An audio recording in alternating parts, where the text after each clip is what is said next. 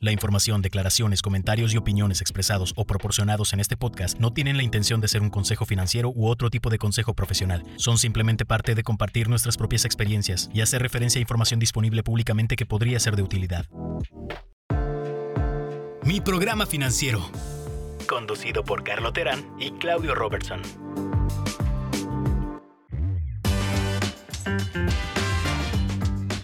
Bienvenidos a un episodio más de mi programa financiero con Carlo Terán. En esta ocasión tenemos un invitado muy especial, Jonathan Canales, alguien que conozco desde hace mucho tiempo, el que ha sido colega y un buen amigo. Y la razón principal por la que invitamos a Jonathan es para platicar de un tema que pocas veces se ha tocado en nuestro podcast. A lo mejor en otros podcasts sí, pero en este no. Y tiene que ver con cómo generar más ingresos. Esperemos que disfrutes este episodio que se enfoca a ti, a generar más ingresos. Jonathan, bienvenido. Un gusto que nos acompañes. ¿Cómo estás? Hola, Carlos. Muchas gracias. Muy emocionado de, estar aquí y con todo tu público compartiendo lo que podamos compartirles de valor y, esperemos les sirva. pues gracias por tomarnos el, tiempo, tomarte el tiempo de, de, venir a platicarnos y que más que sea una plática sobre tu experiencia particular en lo que has hecho, que tengamos una plática más nutrida donde platiquemos sobre algunos datos duros y algunas maneras en las cuales la gente o nuestro público en general, no solo en Estados Unidos o México, sino en toda la parte donde nos escuchen, se pueden enfocar en generar más ingresos. Y me gustaría empezar la plática haciéndote una pregunta. ¿Cuáles son las maneras que tú crees que alguien puede generar más ingresos? Pues mira, sin duda yo creo que a, a cualquier persona que esté en cualquier nivel socioeconómico o, o que tenga, no sé, ingresos pequeños, altos o, estratosféricos, siempre hay el interés de, encontrar la manera de cómo generar más ingresos, ¿no?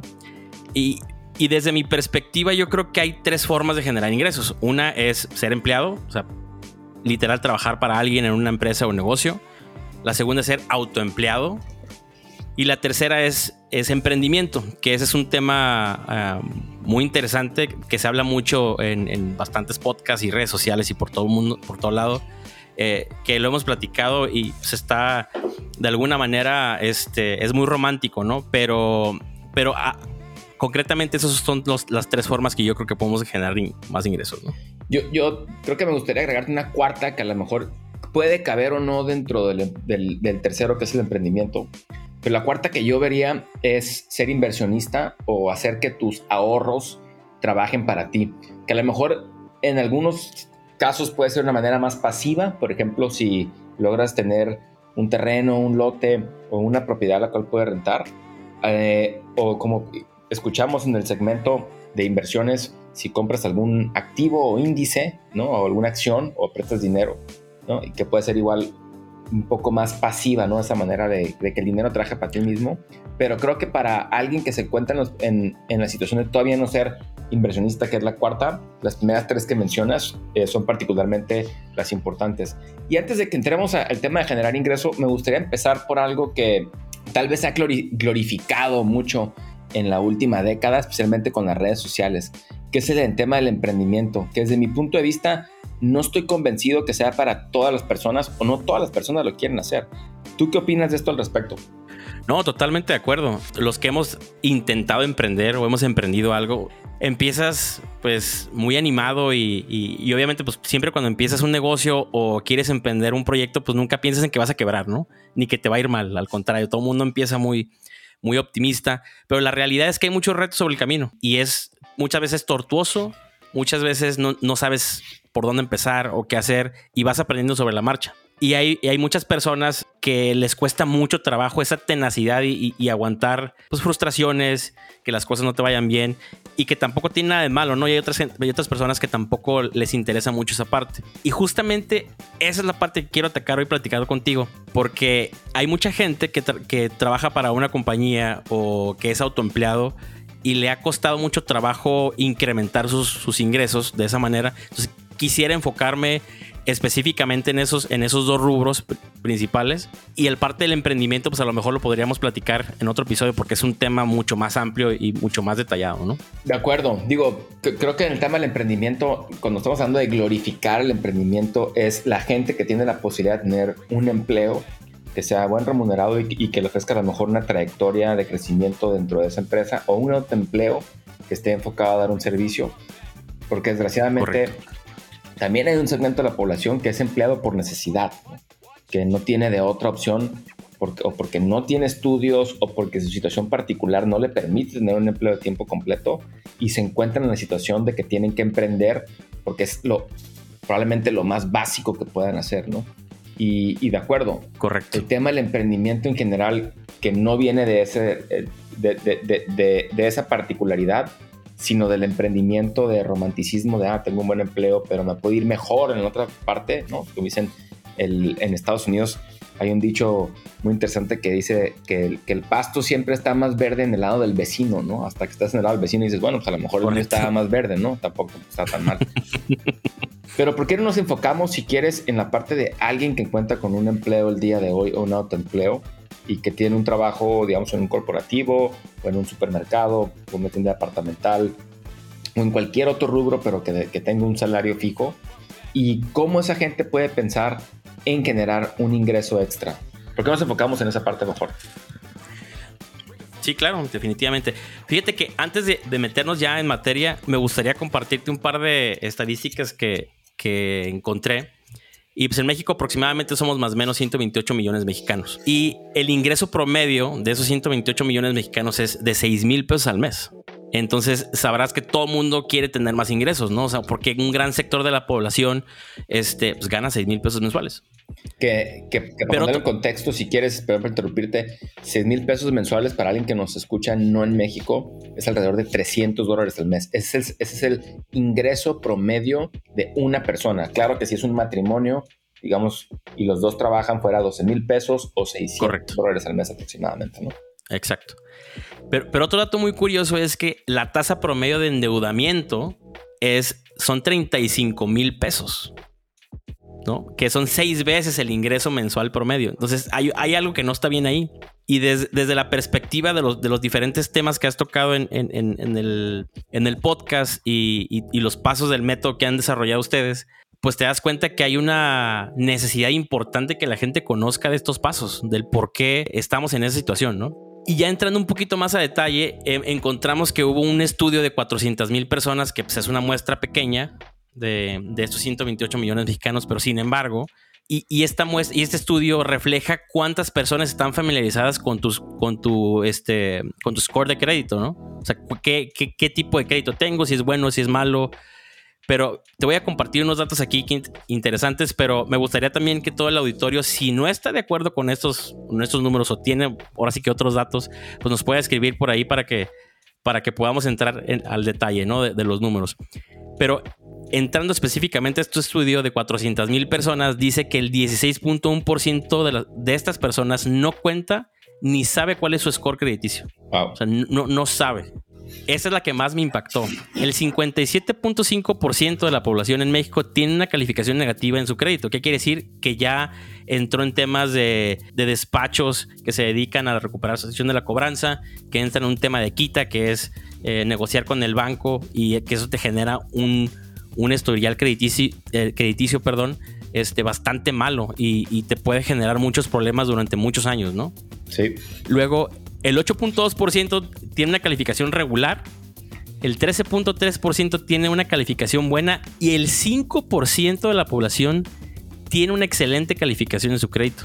Entonces ya te imaginarás que estos datos a mí me dan como mucho, mucho tema y, pensar muchas cosas que vienen detrás ¿no? de, de esas estadísticas que, que si bien pueden ser no tan precisas y es una muestra definitivamente, pero tanta diferencia entre tener una calificación negativa a una calificación buena. O sea, está muy despegado el, un número el otro, ¿no? Entonces, algo estamos haciendo eh, mal por ahí. Pues mira, es interesante lo que mencionas es que el tema del endeudamiento, que ahí lo que me queda duda de revisar es que si eso incluye la hipoteca o no, si nomás son deudas comerciales de, de lo que debes. De son deudas comerciales. Entonces, si no incluye, son deudas comerciales, no son deudas hipotecarias, sí, sin incluir hipotecarias, correcto. Entonces, si no incluye la hipoteca, entonces realmente es que el ingreso que tienes es, es mucho menor para lo que estás consumiendo. Ahora podemos entrar al tema de debatir el, el consumir, que consumes lo básico o estás consumiendo cosas, digamos, de nomás por disfrutar más, no por consumir más, que no tiene que ver con tus, con tus necesidades básicas. Pero de primera embargo, necesidad, correcto Correcto. Sin embargo, lo que más me llama la atención de esto es que el tema más importante en la mayoría de los casos, y lo hemos platicado en algún momento, ¿no? No todo tiene que ver con cortar costos. Para la mayoría de la gente que nos hemos topado en cierto segmento de la población, la necesidad más grande que tiene es generar más ingresos. Entonces, entrando en este tema de generar más ingresos y con esta necesidad de que estás tan endeudado en temas de tarjetas de crédito o deudas comerciales que no cuentan tu hipoteca, ¿por qué no empezamos platicando cómo puede generar alguien que está empleado más ingreso? Yo creo que la más fácil que podemos entrar es probablemente generando más valor en tu empresa para que, para que te suban o de puesto o de remuneración o entres, ojalá una compensación variable y que el, o que el PTU de tu misma empresa suba, ¿no? Que el, el PTU, para aquellos que no, nos escuchan, en, en, México es una ley que el 10% de las utilidades antes de impuestos, para ser un poco general, se reparten entre los empleados con, con un mecanismo.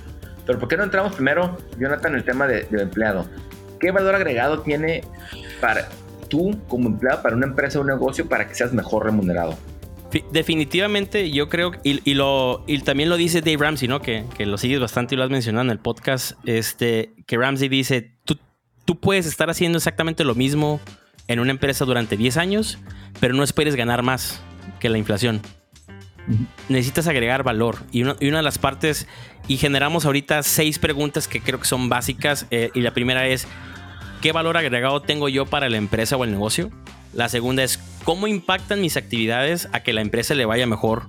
Esa, esa también es muy buena. Tres, ¿qué cambios puedo hacer para poder agregar valor a la empresa? Si es que ya identifiqué que puedo agregar valor, ¿no? Y la cuarta es, ¿la empresa es la correcta? Aunado a la cuarta, viene la quinta que me, que me gusta también, si la cultura organizacional de la empresa me va a permitir crecer o me va a permitir agregar valor a, a ella, ¿no? Y después es si hay unos planes de carrera dentro de la compañía que me van a permitir llegar a esto, ¿no? ¿A qué nos referimos con que qué valor agregado tengo yo a la empresa? Creo que si te encuentras en una compañía donde tiene una buena cultura organizacional, el que tú agregues valor eh, desde, desde, tus actividades, ya sea eh, que llega, llegando más temprano, llegando a las metas de la empresa, agregando mejores prácticas, eh, poniendo mejor un, desarrollando el talento dentro de la misma compañía. Hay diferentes formas de agregar valor dentro, dentro de la misma y, y, la misma actividad de la empresa te la va a ir, te la va a ir dando, ¿no? Eh, te puedes identificar en cada una de ellas. De hecho, te agrego un par más que luego la gente se, se tiende a, a, olvidar a lo mejor porque dependiendo de la función que tengas, porque hay funciones que son lo que se llama funciones de atrás de la oficina o, o administrativas, ¿no?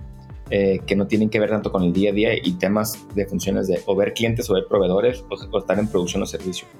Pero algo que yo pensaría mucho, depende en cuál de tus funciones esté, para ganar más valor a la empresa, es si me, cómo desde mi actividad le puedo generar a la empresa o un ingreso adicional o un costo menor para que tenga más margen y que yo sea visto de la manera correcta. Obviamente puede que haya mucha política interna de la, empresa y que no se te reconozca, y eso puede pasar, digo, y pasa, digo, es la realidad, pasa, pero que, que, tengas tú la iniciativa de decir, oye, a tu superior o al dueño de la empresa o del negocio en el que estés o de la organización en la que te encuentres, y de, creo que he encontrado una manera de que, que traigamos más ingresos a la empresa, ¿no? O que Correcto. Mejoremos un proceso y eso ayude a liberar más capacidad de lo que sea y nos ahorre un costo o que la organización pueda hacer más cosas, ¿no?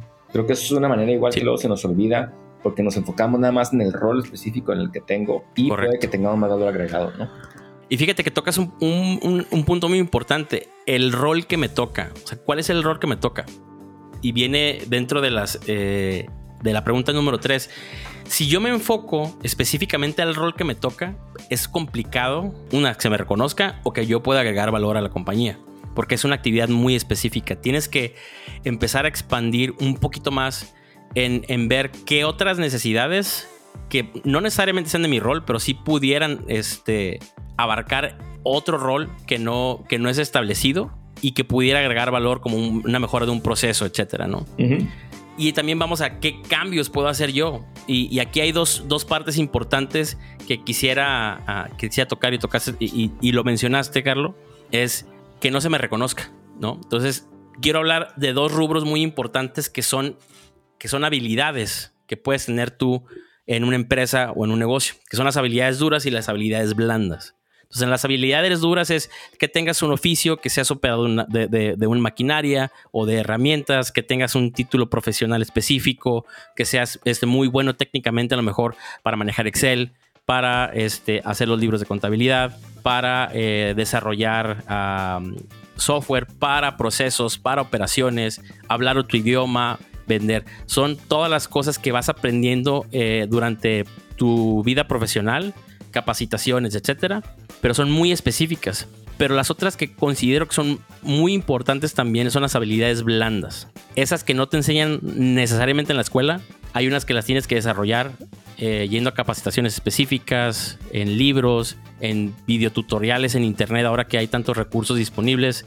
¿Cuáles son esas habilidades blandas? Puede ser el liderazgo, la automatización, la responsabilidad, las habilidades de negociación, de comunicación, habilidades para trabajar bajo presión y en equipo que no necesariamente son sencillas, muchas veces son difíciles porque tienes que lidiar con diferentes personalidades y diferentes necesidades.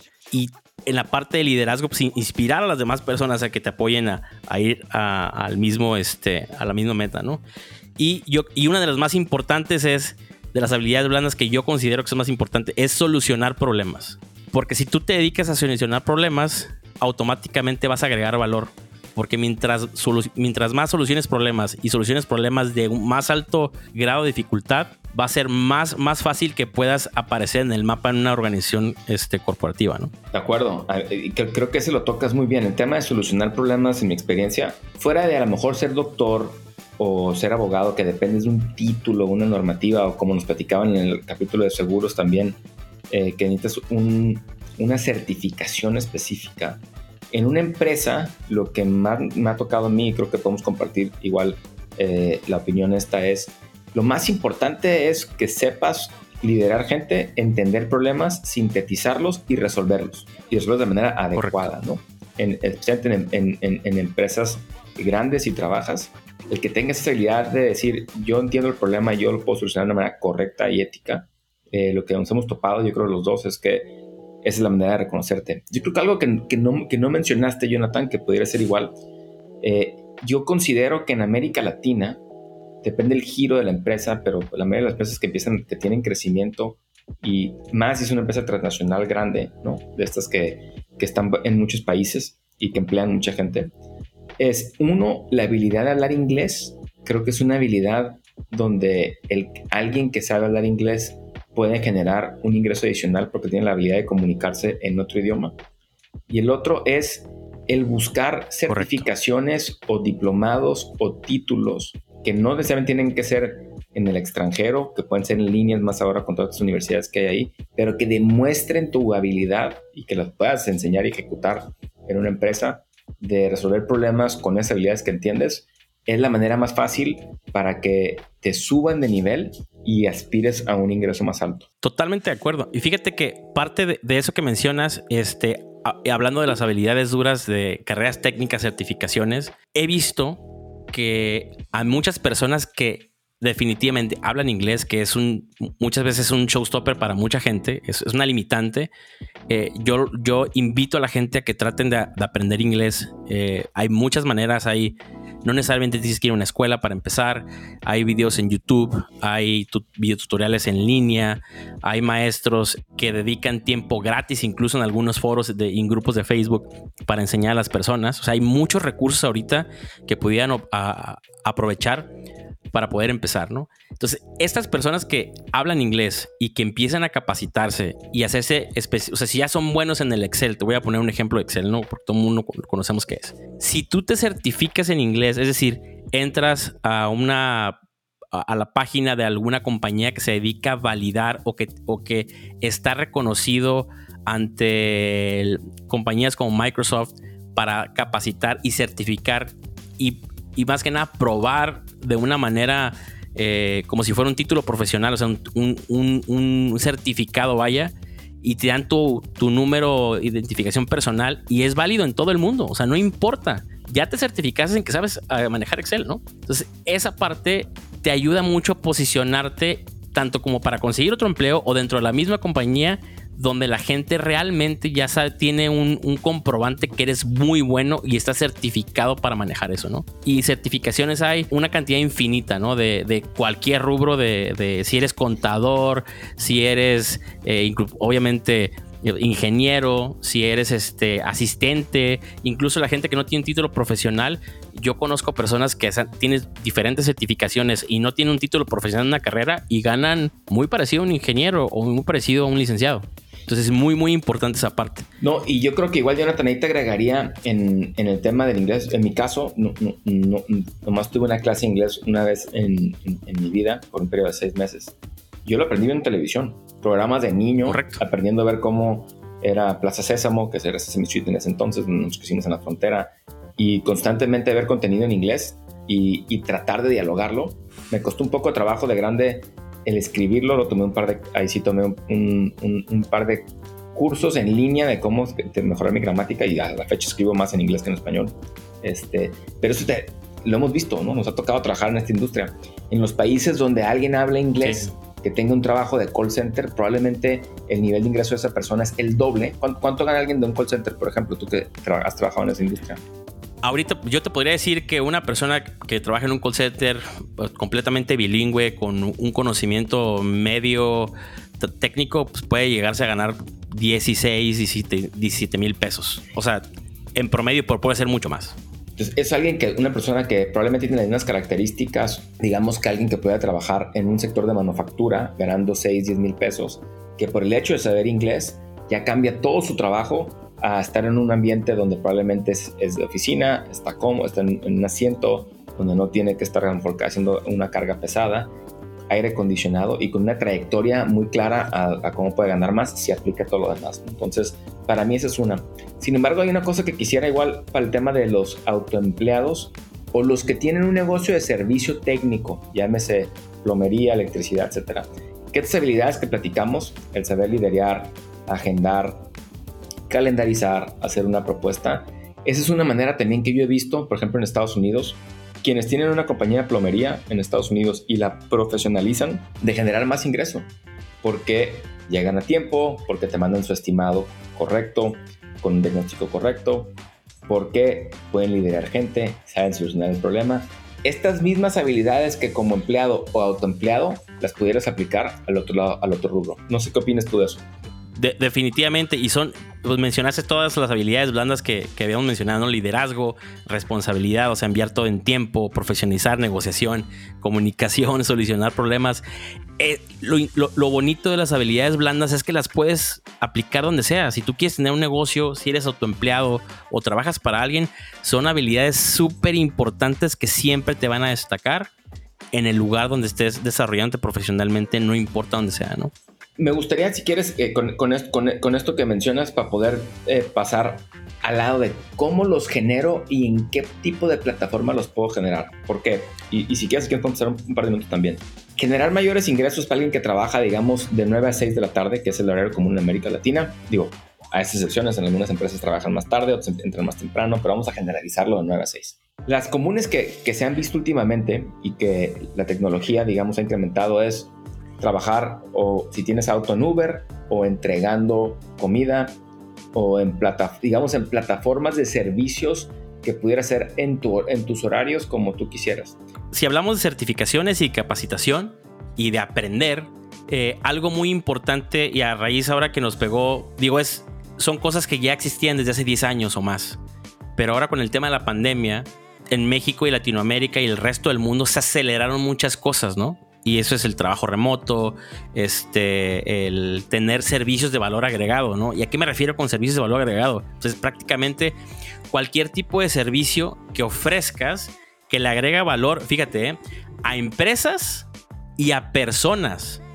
Porque posiblemente hay personas que están buscando eh, alguien experto o que tenga bastantes conocimientos de un servicio en específico que el cual tú ya tomaste una capacitación. A lo mejor no te certificaste, pero ya tomaste un curso o ya compraste cursos en estas plataformas muy, muy famosas como Udemy, Platzi. Entonces, por, por un par, no sé, 150 pesos, o sea, o en promedio de 10, 15 dólares, te puedes comprar un curso bastante bueno que te puede poner en una posición completamente distinta, ¿no?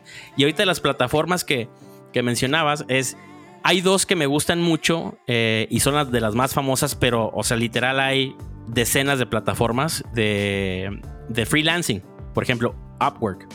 Upwork ahorita tiene 12 millones de usuarios registrados y tiene un ingreso de 1.2 trillones al año. O sea, es, se podría decir que podría soportar la economía de un país. Pues es más grande que la economía de México y esto es lo que facturaron toda la gente que está participando en ofrecer sus servicios, ¿no? Que eso es freelancing. Es ofrecer mis servicios de manera independiente a lo mejor a mi trabajo, de una vertical en específico que soy experto y tengo la capacidad al mundo entero, porque eso es prácticamente el mundo entero, ¿no? Correcto. Y por ejemplo, de esos 12 millones de personas, generaron a lo mejor 10, 15, 20, mil, dos mil, tres mil, cinco mil dólares, porque he visto perfiles que han generado arriba de 250 mil dólares en un año. Y, tú dices, wow, ¿cómo una persona trabajando desde su casa en una plataforma puede generar tanto dinero, no? Porque, porque esa persona ofrece servicios de alto valor agregado para una empresa o para algún proyecto. Entonces, de alguna manera te contratan por horas, por mes o por, por etapas de algún proyecto en algún otro país y pues te da todas las posibilidades de poder trabajar, ¿no?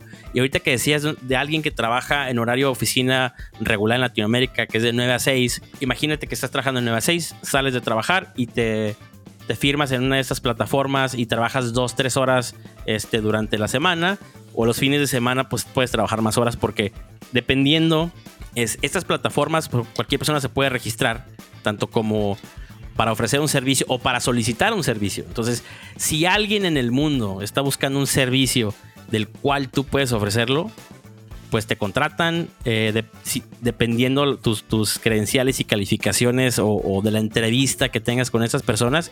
Y, y, algo muy importante es que el tiempo es súper es, negociable.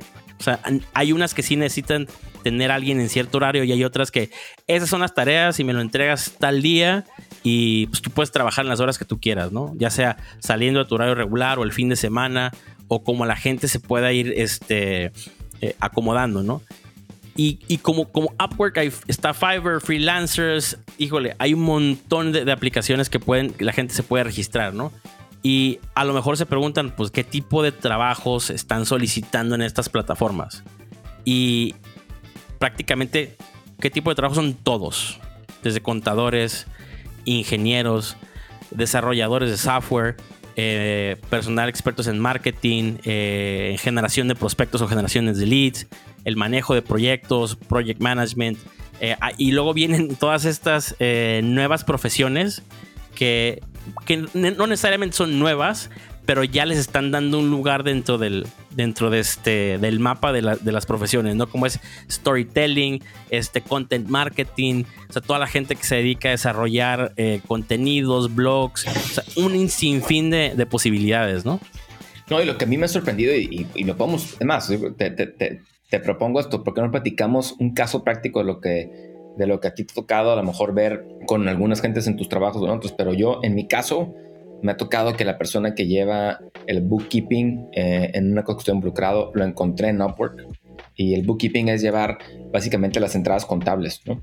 Este, en Estados Unidos y es alguien que nunca conoció en persona y nos lleva las entradas contables en, en una cosa que estoy involucrado. El logotipo de mi esposa que, tiene, eh, que se dedica al, diseño, al, diseño de interiores de casas y de, oficinas, eh, pues ahí lo encontré. Una persona en Yugoslavia que nos gustó. Eh, nos cobró creo que 20 dólares el, primer proyecto, el siguiente fueron 50 dólares, pero eso, es un trabajo que igual México 20 dólares para alguien que a lo mejor le dedicó una hora y media que es experta en el tema, pues son 400 pesos que te puedes llevar extras, ¿no? Y lo que más me ha sorprendido es como tú bien dices, ¿qué es lo común que yo topo en las gentes que sí tienen eh, ingresos superiores a los 200 mil, 5 mil dólares? Es contestan muy rápido, ahí te ponen que contestan en 24 horas, eh, hablan inglés, por lo general. Con un inglés escrito, eh, a lo mejor el 80-90% no es perfecto, pero pues, digo, se puede vivir con él. Y cumplen su trabajo. Y esas tres Tienes cosas. excelentes habilidades de comunicación. Excelentes. Y son cuatro cosas que acabas de mencionar que son de los soft skills, ¿no? Y si estás en una empresa y quieres generar ingresos adicionales, en lo que hagas, yo creo que tanto Jonathan como yo te invitamos a explorar estas plataformas. Digo, nosotros no nos pagan nada por recomendártelo, ¿no? Pero sí es sorprenderte el talento que te encuentres en estas plataformas y la capacidad que tienen de ofrecer sus servicios a todo el mundo, ¿no? Y hay historias de éxito en todas partes. Entonces, para mí, esta es una de las cosas, maneras más prácticas de generar un ingreso adicional desde tu casa, de manera remota, aplicando algo que ya sabes y que haces probablemente todos los días, ¿no? Y, algo bien interesante también que la gente que presta esos servicios les toca trabajar con, con este, empresas o proyectos multiculturales. Es decir, hay tres, cuatro, cinco personas colaborando con ellos que son de diferentes países, de diferentes culturas, de diferentes este, niveles de exigencia, porque pues, vas a estar de acuerdo conmigo, ah, no es lo mismo para trabajar en un ambiente donde estás en una empresa de, Latinoamérica, una empresa de Estados Unidos o una empresa eh, de Inglaterra, una empresa de, de, Alemania. Son niveles de exigencia totalmente distintos porque hay muchas diferencias culturales, ¿no? Entonces, eso te enriquece conocer, saber cómo, cómo, cómo manejarte, cómo negociar y cómo comunicarte con esas personas para, para poder entrar en, un ambiente agregar valor, ¿no? De acuerdo. Es, sumamente importante. Oye, Jonathan, ¿qué, dejarías de conclusión sobre este tema? O sea, ¿qué, es lo que le, dirías a, la gente? Mira, definitivamente eh, aprendan inglés. Es una herramienta vital, es una, es una herramienta importantísima hablar inglés saberte comunicar. Eh, con qué otra recomendación bien importante es investiguen acerca de habilidades blandas y capacítense en ser muy bueno en cada una de ellas. Y para finalizar, especialícense en las actividades que realizan en sus labores o que han realizado en sus labores profesionales. Hay muchos recursos en Internet, plataformas, capacitaciones, certificados, donde tú le puedes dedicar literal 20 horas en un mes y puede hacer un cambio dramático en tu vida, en, profesional, a futuro y en el momento inmediato para generar más ingresos. Yo creo que estoy de acuerdo contigo. El tema del inglés a mí se me hace crucial. Este, el tema de las certificaciones que luego creemos que tengo que sacar el título de maestría o de doctorado para poder hacerlo o, acabar, con, más, inclusive acabar con la licenciatura en, en, muchos casos de la gente que no lo tiene y la realidad es que en muy, muy pocas empresas es, el requisito crucial. Bueno, a, lo mejor en mi experiencia no, no, quiero generalizar, ¿no? Pero a lo mejor es el requisito crucial. Y, y, yo creo que estos soft skills y estas plataformas, adicional a los otros que hemos mencionado, ¿no? El Uber, el trabajar en Didi, en todas las plataformas de servicios a lo mejor que no tienen que ver con tu habilidad específica, sino de intercambio de tiempo, ¿no? De que, que la gente está buscando que alguien les cambie o les ayude a eficientar su tiempo y por eso usan estas plataformas, este, es definitivamente la manera más práctica como empleado de generar ingresos adicionales. Exacto. Yo lo que me gustaría, Jonathan, es igual a ver si luego nos podemos acompañar para platicar igual sobre el tema de cómo generar más ingresos si tú tienes una empresa de, de servicio o autoempleo, qué cosas se puede ver hablamos algo de los soft skills aquí, pero a lo mejor es un tema más de planeación, cómo contratar gente, cómo pensar en cobrar, ¿no? Correcto. en América Latina, desgraciadamente, creo que el tema del cobro por la cultura del regateo luego no es la correcta, ¿no? Luego hay, hay mucha gente igual que, que te busca, me imagino que te pasa igual a ti, a mí me pasa de repente también, que me buscan para pedirte una opinión de amigo, ¿no? Pero pues luego estas opiniones de amigos se, se multiplican en 80 y pues ya no lo puedes dar, hay, hay, hay cosas que se tienen que cobrar, ¿no? Pero que, que nos, que nos enfoquemos mucho en, el, en el, la gente que es autoempleada o tiene un negocio, digamos, pequeño, que su nivel de emprendedurismo a lo mejor no es de que quiera ser la siguiente startup eh, latina inmensa, pero sin llevar una sustitución del empleo, si lo quieres ver así, ¿no? Totalmente, claro. Este, y algo bien importante que, que ahorita que si es un start, mucha gente piensa en startups y, y, empezar un negocio y necesitas millones. No, no necesitas millones. Necesitas ciertas habilidades y cierta capacitación para poder empezar y puedes generar un negocio que te pueda llevar, no sé, un par de... Te puede, te puede generar, no sé, 5 o 10 veces más que lo que estás trabajando como empleado, ¿no? O sea, es, pero, pero con mucho gusto lo podemos abordar eh, otro día que nos invites, Carlos, sin, sin, ningún problema. No, y más ahora que estas plataformas, como lo mencionábamos, de eh, Fiber, entre las muchas otras que están ahí, que te abren la puerta al mundo, ¿no? Y que probablemente tu potencial ahí lo puedes realizar. Es muy competido, no es fácil, pero si lo haces bien, lo haces ordenadamente, pues sí puedes incrementar tu, tu, nivel de ingresos significativamente. Sí, totalmente. Pues, pues, Jonathan, muchas gracias por tu tiempo, te lo agradecemos mucho, fue una, fue una muy buena plática y ojalá a nuestro público en general le, le, guste. Invitamos a todos los que nos escuchan a que nos dejen un, un review, como se dice en inglés, o nos dejen una reseña de lo que ustedes piensan sobre el, podcast en la plataforma que nos escuchen. Nos ayuda mucho a que nos eleven el ranking y que nos sigan en las plataformas que tenemos, tanto en Instagram como en Facebook, es mi programa financiero, y en Twitter, mi programa fin, o que nos manden un mail en la misma página que tenemos, mi programa financiero.com. Ahí nos pueden encontrar nuestro contacto. Ya esta semana empezamos a recibir más mails de dudas y preguntas y pues, bueno, nos encanta saber que somos un recurso para ustedes en su día a día. Muchas gracias de nuevo por escucharnos. Ha sido un placer que nos acompañen. Mi programa financiero, conducido por Carlo Terán y Claudio Robertson.